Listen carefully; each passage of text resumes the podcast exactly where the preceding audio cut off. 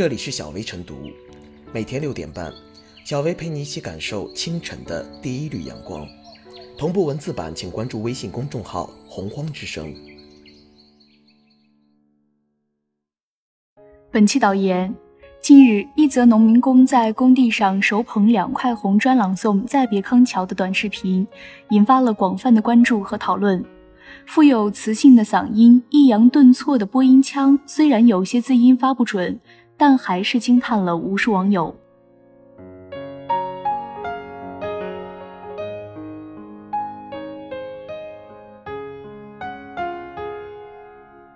工地朗诵是发自劳作生活的光明音符。这位被称作“工地徐志摩”的农民工名叫李小刚，是一位工地装载机司机。李小刚走红后，央视新闻等主流媒体纷纷给予了报道。有人质疑他是对口型，不过很快随着央广记者和李小刚面对面对话，质疑不攻自破。除了欣赏工地朗诵，李小刚的走红以及一些网友的质疑，恰好从正反两个方面展现了我们对普通人，尤其是奋斗在底层的小人物的内心世界是如何缺乏了解和理解。工地工人往往被认为是当下最辛苦的工种之一，而且还具有一定的危险性。但是在工地上打拼多年的李小刚依然对生活充满热爱，对自己喜爱的朗诵充满兴趣，以砖头、麻袋为道具进行着一个人的表演。他让我们看到，那些优美的诗歌不仅可以是文艺青年的生活佐料，也可以是工地农民工的志趣向往。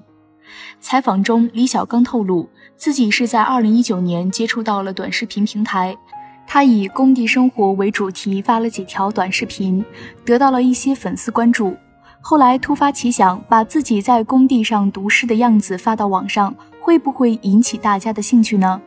就这样，《将进酒》《再别康桥》《面朝大海》《春暖花开》等工地版诗朗诵登上了小荧幕。报道中，一个看似无用的细节信息抓住了很多网友的心。这位面庞黝黑而沧桑的大叔，其实只有三十五岁，标准的八零后。正如他唱的陕北民歌里的一句歌词：“后生瘦成那个老汉汉。”生活让他如此显老，他的心却是如此年轻。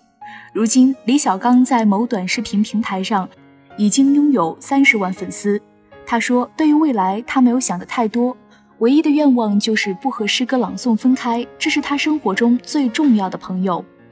这又让人蓦然想起，在东莞图书馆看书十二年的湖北农民工吴桂春，他们共同践行了一句古训：“贫贱不能移。”他们生来缺少很多物质上的东西，但是在精神上并没有放弃追寻。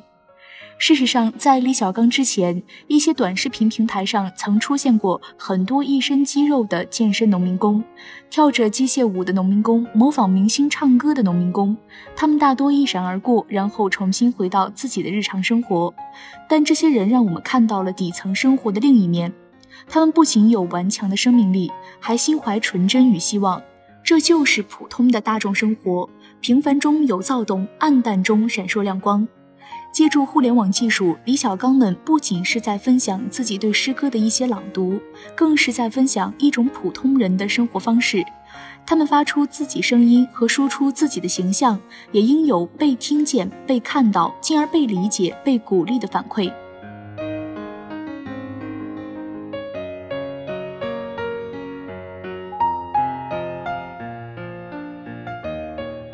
农民工播音腔朗诵，尊重成熟社会的平民表达。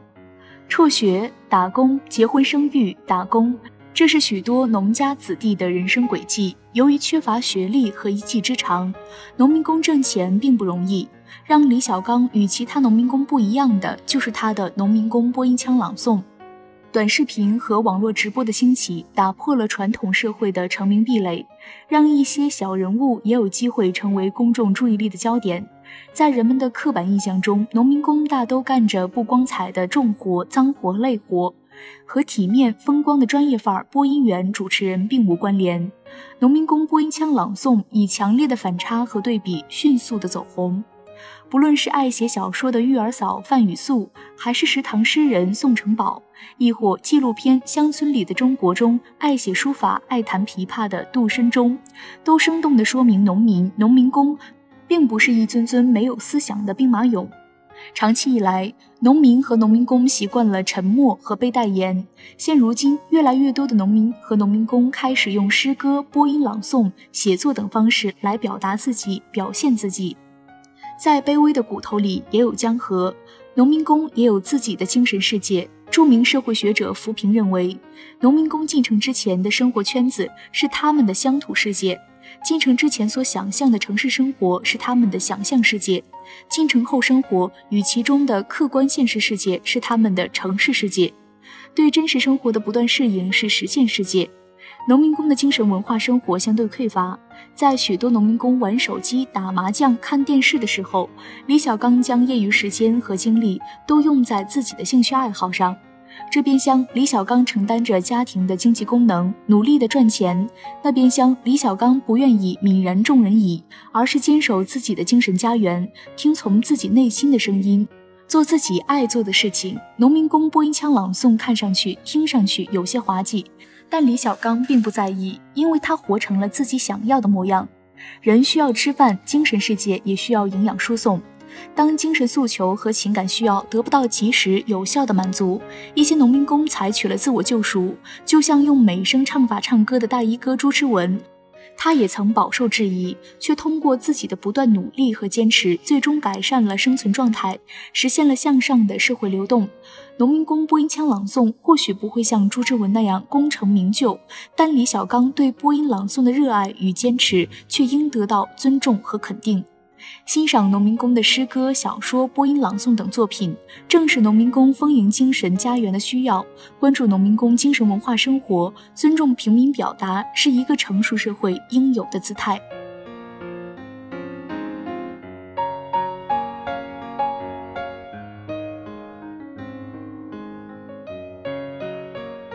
小维复言，一则农民工手捧两块红砖朗诵的短视频刷屏全网，让众多网友看到其艰辛的劳作生活和诗意的世界居然可以并存。